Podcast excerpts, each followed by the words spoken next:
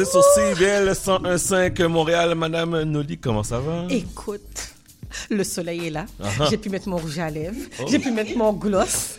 Comment tu te sentais ce matin là quand t'es sorti, pas de masque? Pas de masque. Petite, pas de masque. et puis, et puis j'étais fière. Puis là, je suis pas sûre. ce que- C'est sûr que j'ai fait. J'ai pris un masque, je l'ai mis dans ma sacoche, juste in case. Ok. Parce qu'au cas où quelqu'un me dit, et ton masque. Ben là, c'est sûr. Mais moi, quand je suis On rentré sait tantôt, jamais, là, on je, je, sait capo- jamais. je capotais là. Euh, écoute, euh, on sent un peu étrange quand on n'a pas de masque. Mais là, il n'y a même pas de plexiglas sur tout où ce qu'on est. Écoute, pas, écoute. Et puis, j'ai mis une petite robe d'été. Puis, je C'est suis ça que je vois, là, Je que suis je vois, prête. là. Je suis prête. Les collaboratrices aujourd'hui sont en paix, pas comme dirait l'autre. Écoute, il fait. C'est quoi? Il était temps. Il était temps qu'il fasse soleil. Ouais. Mais il était temps qu'il fasse chaud. Mais là, maintenant, j'écoute la météo parce que cette semaine, j'ai un événement quand même. Ouais. Mais euh, là, je comprends pas la Miss Météo du tout, là. On va se... Il va faire beau, inquiète-toi pas. C'est sûr que, c'est sûr que tu vas être là? Ben, comme j'ai pas le choix, Alors, j'ai comme pas le choix. Mais mais est-ce que le public est invité? On peut en parler ou Ben, c'est pas peut- de suite? Ben, le public est ouvert. Pour le public, c'est ouvert. Attends, on va remettre le contexte. Oui, vas-y. Il y a un Beer Gardens qui ouvre à Montréal à partir de cette semaine. Vraiment, c'est un, un beau, une belle place parce que les gens vont pouvoir découvrir les bières d'ici et d'autres bières qui sont créées par le Québec, mais c'est géré par une, par des gestionnaires euh, de, de, de, de notre communauté. Oh, OK. Ça appartient à La notre communauté haïtienne. Exactement.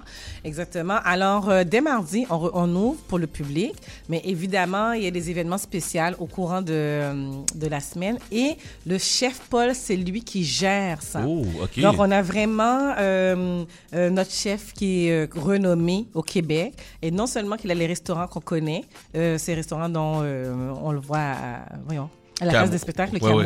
Mais en plus, il, se- il gère le quartier Belle-Gueule qui est sur, euh, juste en face du Parc Laurier.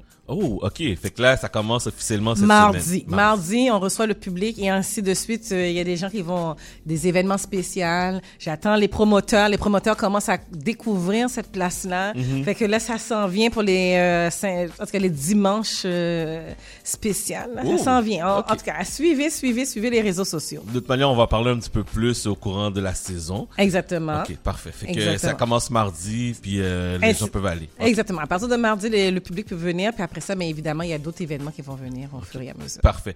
Dans un autre ordre d'idée, Oui, ton sujet de la semaine, c'est quand même un sujet lourd, délicat aussi. exactement. Vas-y, je t'écoute. Écoute, je voulais parler de ce sujet-là parce que cette semaine, écoute, c'était comme, euh, pour moi, c'est déjà la goutte qui fait déborder le vase.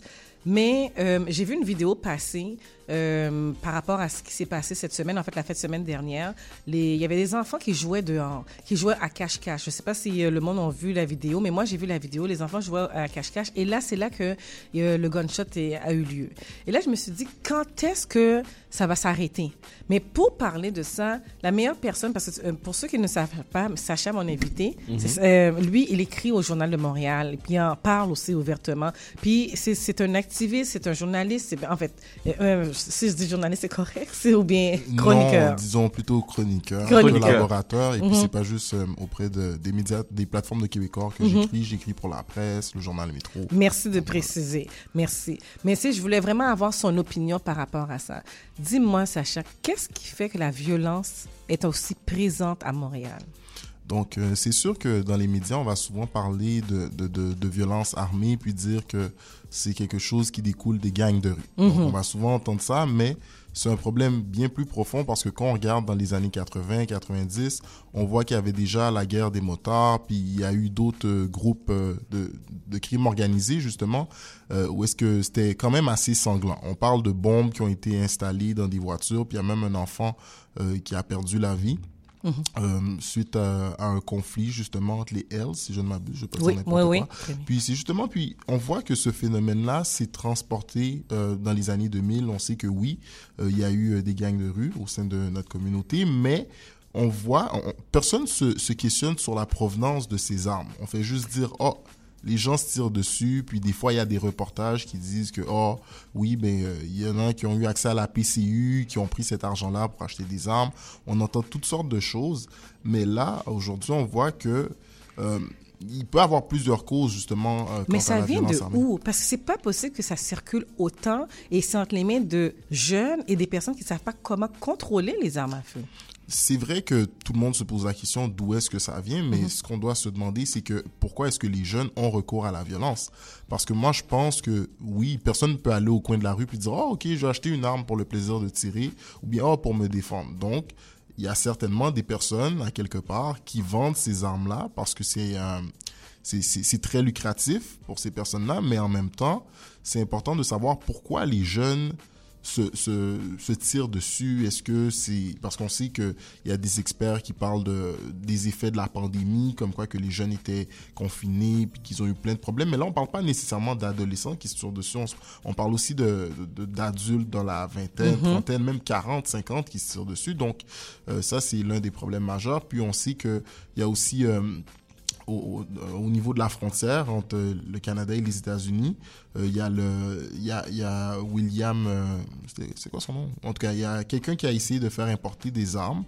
euh, Un, jeune. un je- jeune, ouais, ouais, un jeune ouais. professionnel qui travaille pour une institution financière. Puis on parle de centaines d'armes. Wow. Donc, quand on voit qu'une personne a accès à faire importer de manière illicite euh, ces armes-là du sud de la frontière au, au Québec ou ailleurs au Canada, on peut se demander, mettons, s'il y a 10, 15, 20, une centaine de personnes qui font ça. Donc, après ça, on entend que ça tire dans les rues. Donc ça, ça peut être l'une des causes. Et puis, on peut aussi se demander euh, comment est-ce que ces personnes-là font pour acheter autant d'armes aux États-Unis, quoi qu'on sait que notre réalité au niveau des armes, on entend que c'est plus strict ici. On sait qu'il y a des règlements euh, bien euh, définis, mais aux États-Unis, c'est un peu plus libre la circulation des armes. Mais on, on dit ça, on parle de ça, mais en- en- en- quand on voit ce qu'on voit dans, dans les médias présentement, ça ne donne pas le même son de cloche. Le son de cloche, on dirait que c'est accessible à tout le monde. Il y a quelque part quelqu'un ou des, euh, des institutions, des individus, où il y a un groupe organisé qui permettent d'avoir accès. Et là, maintenant, c'est pourquoi maintenant, pour régler un conflit, c'est c'est par l'arme à feu qu'ils doivent utiliser. C'est de cette façon-là qu'ils doivent exprimer qu'ils sont mécontentement ou je sais pas quoi. C'est sûr qu'on en- on entend souvent que c'est par arme à feu, mais il faut pas oublier que au cours des deux dernières années et demie, on a souvent entendu, parce que ça c'était bien avant la pandémie, je me rappelle que au mois de novembre ou décembre 2019, je crois que c'était au mois de novembre en tout cas, à l'automne 2019, il y, a- il y avait un baby shower, puis on- je pense que tout le monde a Oui, vu cette oui, histoire-là, oui, puis oui. euh, il y avait eu... euh, il y avait eu des coups de feu qui ont été tirés, il y a même des personnes qui ont été blessées et puis il y a eu un mort ou deux, je me rappelle plus. mais- En tout cas, donc on voit qu'il y avait déjà euh, une flambée de violence, mais c'était par vague. Donc on va dire que c'est comme la COVID. Je me rappelle que à l'été 2014 ou l'été 2015, le journal de Montréal justement avait écrit Oh, un été sanglant à Montréal. Donc, on Oui, se je me rappelle que- cet article-là. Ouais, puis euh, même aux galeries d'Anjou, il y avait des personnes qui se tiraient dessus dans le stationnement. Donc, on voit que c'était par vague, mais il y a aussi euh, des personnes qui, qui, qui, qui se promènent avec des couteaux. Donc, c'est pas juste par arme à feu la violence. Donc, on voit que la violence a tellement atteint des sommets à Montréal et dans les environs que euh, il y a des personnes qui se promènent avec des couteaux puis qui poignardent d'autres personnes. Donc, on voit que les personnes qui n'ont pas accès aux armes ont quand même accès à des couteaux. Mais là, tu vas peut-être me dire, oh, ben, Sacha, tout le monde peut s'acheter un couteau de cuisine à l'épicerie ou bien peut en commander un en ligne. Mais on voit que la violence, euh, peu importe la, la forme qu'elle prend, est bien présente à Montréal. Donc, on a beau dire que Montréal est une ville sécuritaire et puis que on est l'une des villes où est-ce qu'il y a le moins de crimes en Amérique du Nord, mais on voit que il y a un phénomène nouveau parce que on l'a- on n'a jamais vu autant de violence dans cette ampleur. Pas plus tard que hier soir, au cours de la nuit à Montréal-Nord, il y a des coups de feu qui ont été tirés. Encore? Hier soir? Mais Ouais. c'est pas possible. Oui, oui, oui. Mais si je veux dire, c'est- comme si c'est comme normal. C'est. Oui. il y a une certaine normalité, on dirait comme ça que les gens. Comment on peut arrêter ça? Comment on peut définancer ça? Puis tu l'avais dit une fois dans un, un de tes articles. Tu avais parlé euh, du définancement de, de la police autrement. Mais qu'est-ce que tu voulais dire par là? Donc euh, ça, c'est sûr que ça, c'est le deuxième volet de, de, de l'entrevue, je dirais. Et quand on parle de financer la police autrement, je suis pas quelqu'un qui est pour le pour euh, le définancement de la police, mais je suis pas non plus euh, quelqu'un qui veut qu'on surfinance la police. Ce que je veux dire par là, c'est que on peut pas fonctionner sans police. On a besoin de la police, on a besoin d'une police aussi qui est une police de proximité. Puis récemment, j'entendais la nouvelle chef du SPVM euh, par intérim dire que elle voulait engager 200, 225 nouveaux agents euh, à court terme qui seraient des agents qui ont euh, la sensibilité des citoyens à cœur, qui sont des agents gentils. Puis elle donnait plusieurs beaux qualificatifs. Ouais, elle donnait plusieurs beaux qualificatifs euh, quant aux agents qu'elle aimerait voir au SPVM. Puis moi, justement, l'an dernier, on sait qu'on était en période électorale. J'abordais ces questions-là de voir comment est-ce qu'on pourrait financer la police autrement. Parce que c'est sûr que on voit qu'il y a un phénomène qui, qui prend de l'ampleur. Et puis, quand je parle de ce phénomène, hein, c'est la violence armée. Mais Mhm. on sait aussi que faire la prévention, d'après moi, c'est le meilleur moyen de, de, de, de retenir les jeunes pour empêcher que ces jeunes-là euh, se dirigent vers la violence armée ou bien que ces jeunes-là commencent à faire des mauvais coups et tout ça. Donc, c'est pour ça que je pense que de financer la police autrement serait d'avoir une police de proximité. Donc, une police qui joue au basket, qui joue au soccer, qui joue au hockey cosum ou peu importe. Une police qui va dans les écoles pour expliquer quel est leur rôle en tant qu'agent de la paix. Une police euh, de qui les citoyens n'ont pas peur et une police qui ne va pas nécessairement profiler ou décider d'arrêter un jeune homme parce qu'il est noir, donc automatiquement il est suspect.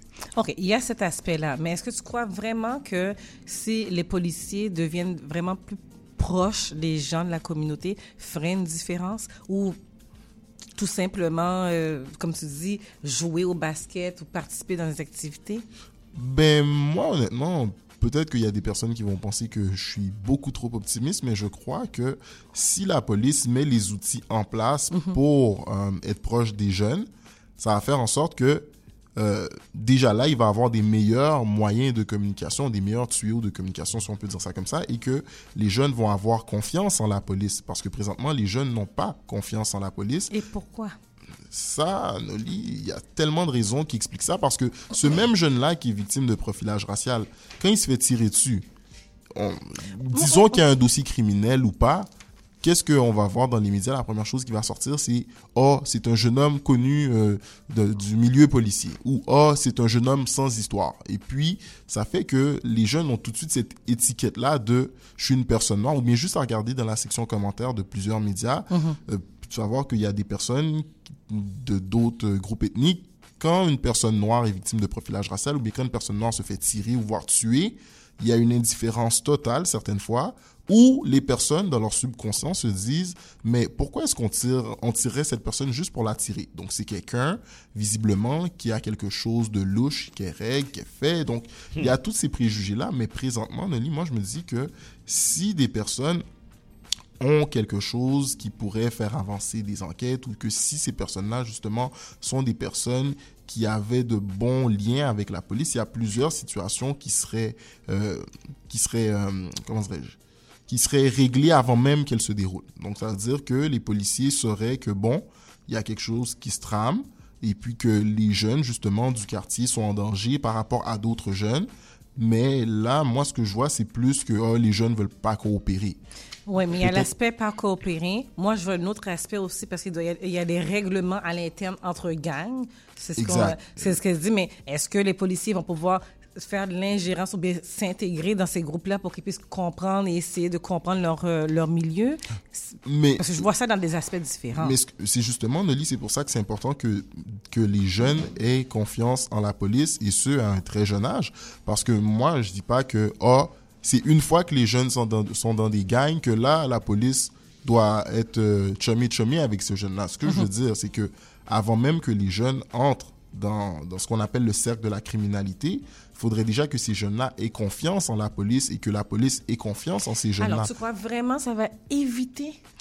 Bon, je dis que ce serait peut-être euh, un bon moyen d'essayer. Je dis pas que ça va éviter ou bien que du jour au lendemain on va avoir des grands de gros changements, de grands changements, mais je me dis que si on donne les outils nécessaires à notre police pour qu'elle devienne une police non, je reformule. Ouais. Si on crée une unité au sein des forces de police au Québec, qui sont des unités euh, spécialisées auprès des jeunes, ou bien des unités qui ont, euh, qui ont suivi beaucoup de cours en travail social, ou des unités qui ont une compréhension des groupes ethniques et des difficultés des dix groupes, à ce moment-là, je pense qu'on verrait des changements drastiques dans les interactions entre les jeunes et la police. Et justement, euh, ce serait pas juste dans les interactions, ce serait aussi dans les actions peut-être. Parce qu'un jeune de 11 ou 12 ans qui se fait profiler par la police, donc ce jeune-là va se dire, ce serait quoi son intérêt à lui de vouloir euh, devenir policier ou bien de vouloir justement avoir confiance auprès de personnes censées protéger et servir? Peut-être que ce jeune-là va se retrouver plus auprès de jeunes du même âge ou un peu plus vieux qui lui donnent une assurance et de la protection et ça va peut-être guider ce jeune-là à aller vers les gangs. Donc moi, quand je parle d'une police de proximité, et c'est pour ça que moi je me prononce contre le définancement de la police, mais plutôt une autre forme de financement qui serait d'avoir la police telle qu'on la connaît, mais aussi d'avoir des policiers qui ont la sensibilité des communautés et des groupes ethniques à cœur. Écoute, je ne sais pas s'il y a des policiers, des policières, je ne sais pas s'il y a des, des, familles présentement qui écoutent, mais sincèrement, j'aimerais ça recevoir un policier avec les propos que Sacha a dit aujourd'hui mm -hmm. pour comprendre cette réalité-là. Parce que on peut pas à chaque semaine ouvrir le, tu sais, comme le journal, ouvrir la télévision et entendre qu'il y a de la violence à Montréal. Je ne savais même pas hier soir qu'il y avait eu encore la violence à Montréal. c'est ce matin qu'ils ont mais ça, ça, ça, ça, on peut pas normaliser, puis on peut pas vivre ça parce que non seulement il y a des vies, il y a des familles, parce qu'on oublie qu'il y a aussi des familles qui... Euh, qui Beaucoup de familles qui sont touchées, là, qui sont touchées là-dedans. Et il y a des innocents. Parce que je reprends, je reprends mes propos. Quand j'ai vu... À, à, Laval? Oui, je parle du jeune de 14 ans. Oui. J'ai vu la vidéo, puis j'ai même versé quelques larmes parce que... Voilà. On voit qu'il était dans, dans une voiture avec son oncle et que, boum, il a été victime en même temps que d'autres personnes dans le véhicule. Puis là, on parle d'un jeune de 14 ans qui était actif, qui était... Faisait jouer au basket, au basket. exactement. Et puis là, ce jeune-là a, a, de grandes chances de ne plus pouvoir marcher. Ça m'a fait mal. Ça m'a fait Moi, ça, moi mal. quand j'ai entendu la nouvelle hier, puis euh, je, je m'en allais, euh, j'étais sur la route, puis j'entends que le petit jeune était dans c'était un baby shower, c'est une fête oui, de famille, oui, qui fête de des, famille, qui vient des exactement. États-Unis. Exactement. Puis là, je pensais à, à, mes enfants, je pensais à, aux petits cousins qui viennent. On est super excités, qui viennent de New York, qui viennent de Boston, qui viennent assister à nos parties, puis qui se fait avoir, qui reçoit une balle comme ça, puis qui peut pas marcher, que sa vie vient d'arrêter. C'est épouvantable. Épouvantable. Épouvantable. Puis, puis c'est ça que je veux que les auditeurs et auditrices, tu sais, on est dans une radio qu'on peut permettre, puis on est proche de la communauté. On a des gens comme toi et il y en a d'autres activistes aussi qui travaillent très fort pour qu'on puisse faire de la différence. Moi, à chaque fois que j'entends qu'un jeune est blessé, c'est comme si mon fils ouais. ou ma, ou j'ai pas de fille, mais la fille d'une amie qui pourrait ne pas pouvoir avoir un avenir florissant à cause justement il y a quelqu'un qui a décidé de régler quelque chose entre eux autres. Ouais. Et ça, par contre, j'aimerais ça, je passe le message, ça doit arrêter. Sincèrement, parce que ça vient me toucher, ça vient me chercher. Parce que je me dis, mais je peux pas regarder euh, Salut, bonjour le matin, puis c'est ça que je, c'est ça que je vois. Puis ce qu'il y a le, ce qu'il y a de plus dommage, Noli. Mm -hmm. Puis en passant depuis tantôt tu dis activiste, je suis militant mais pour les causes sociales et non pas un activiste. Désolée. c'est correct. Mais euh, je donc euh, non, c'est correct. Donc euh, le problème, c'est que autrefois je dirais que de ce que j'entends, puis de ce que j'ai lu un peu partout, que ce soit à Montréal ou dans d'autres grandes villes mm -hmm. nord-américaines, il y avait un code. Le code, c'était que il y a des endroits où est-ce que tu ne tires pas. Par exemple, quand tu as quelque chose à régler avec quelqu'un, tu vas pas dans tes... Moi, je n'encourage pas ce genre de pratique, mais là... Comme... Il n'y a plus de code s'il y en avait. Il n'y a plus de code, là, Justement, je regarde ça, puis là, je me dis, mais si ce code-là existait aujourd'hui, il n'existe plus parce que là, on parle de personnes qui sont victimes de balles perdues. Exact. On parle de personnes qui règlent leurs comptes en public, donc Mhm. mm -hmm. des règlements de compte. Oh, j'ai pas besoin de savoir euh, s'il y a telle, telle, telle personne dans le baby shower qui va prendre des balles. Moi, si j'ai quelque chose contre lui, je vais le tirer devant sa mère, devant sa... Mais donc, c'est dur de on voir voit que ça. ça devient un Far West, littéralement. Mais comment on peut arrêter peur. ce Far West-là? Moi, je me pose les mêmes questions, puis c'est pour ça que j'écris des textes, et puis c'est pour ça que je suis souvent en discussion avec plusieurs personnes euh, du milieu communautaire, et puis je sais aussi que l'autre réalité, mm -hmm. puis ça c'est important d'en parler, c'est qu'il y a beaucoup d'organismes qui font un travail colossal sur le terrain, mais qui n'ont pas nécessairement les fonds, ah. qui n'ont pas nécessairement ouais. le financement pour faire plus. Mm -hmm. Donc, quand ils voient que le budget de la police euh, augmente année après année, ou bien que euh, pendant un certain nombre de temps, il reste stable, mais que après un certain nombre d'années, boum, on donne tel million de plus. Donc, ça fait que ces organismes-là, qui ont peine à retenir des travailleurs de rue, des intervenants sociaux, des travailleurs sociaux, puis tout ça, ça fait que c'est des personnes qui ont un gros roulement de personnel parce qu'ils peuvent pas euh, dire à quelqu'un qui n'a pas de bonnes conditions salariales ou bien de bons avantages sociaux de rester. Mm -hmm. Donc, c'est des personnes qui sont ailleurs, puis on peut pas leur en vouloir parce que c'est des personnes qui ont donné euh, de leur temps, de leur énergie pour tenter de de, retenir les jeunes pour éviter qu'ils sombent dans la violence ou dans les gangs. Mais à un certain moment, ces personnes-là, quand elles partent et le jeune s'est attaché justement à cet intervenant-là pendant un an, deux ans, là, c'est un nouvel intervenant. Donc, ça crée de l'instabilité auprès des jeunes. Donc, tantôt, je parlais d'une police de proximité, mais il faudrait aussi voir comment est-ce que les policiers peuvent être plus près des organismes sur le terrain pour que les organismes puissent fournir des solutions aux policiers de proximité. Parce que tant et aussi longtemps qu'il n'y aura pas un consensus, qu'il n'y aura pas un travail de conciliation qui se fait en ce sens, j'ai bien peur qu'on on va continuer de voir euh, un phénomène euh, grandissant au niveau de la violence à Montréal. Oh mon Dieu. Tout un sujet. Je, oui, tout, un, sujet. Hein, c'est sûr et certain qu'on va revenir là-dessus. Mais je le fais, je le dis à haute voix. Je, j'aimerais ça inviter un policier qui va pouvoir nous parler de la réalité aussi, de mhm. cette réalité-là, euh, comprendre aussi le financement des, des, euh, des gens de la communauté, des, en fait, les, les, groupes communautaires qui travaillent sur le terrain pour sensibiliser. Puis en même temps, est-ce que ça peut arrêter, s'il vous plaît, parce que il y a trop d'innocents qui sont euh, qui perdent des vies et les familles aussi qui vivent ça. Je pense que dans notre radio qu'on a ici à 101.5, le samedi, on, on regroupe beaucoup de gens. Je vois beaucoup de vibes. Le samedi, les gens aiment ça parce que bon, l'émission est bonne. C'est vrai qu'on a mhm. une bonne émission, mais aussi on, on, a des voix. Puis je pense que le samedi, on veut entendre ces voix-là pour briser ce, ce, ce phénomène, ce fléau-là. On va le sensibiliser de notre façon. De toute manière, on s'en va euh, bientôt en élection euh, du Québec. Oui. Donc. Euh, ça va être le moment d'en parler. Ça va être le moment d'en parler, puis de, de, sensibiliser nos décideurs pour sensibiliser nos jeunes aujourd'hui. Très bien dit. Mais moi, je finirai en disant que mhm. ça doit être des solutions fait pour et par les jeunes.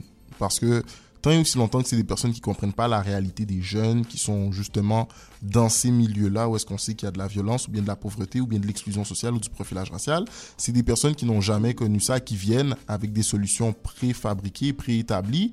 Donc, ça fait que les jeunes ne, vont peut-être pas euh, embarquer. Mais si on inclut les jeunes et qu'on met les jeunes au cœur des décisions, à ce moment-là, on pourrait peut-être voir un réel changement. Alors, on va les écouter. Alors, euh, Chad, Merci beaucoup. Vraiment. Merci beaucoup, Sacha, d'être venu. Merci, ça fait plaisir. Donc, euh, vous pouvez toujours me rappeler. C'est sûr, c'est sûr, c'est sûr, tu reviens. Bonne semaine à tous. Ben oui. Bonne semaine. Mais... Fait que bon euh, lancement? Bon Oui, cette semaine, le bon lancement. Écoute, euh, les réseaux sociaux. Ça va se passer. Hashtag les belles gueules. quartier belles gueules. Parfait. regardez ça sur Instagram et sur Facebook.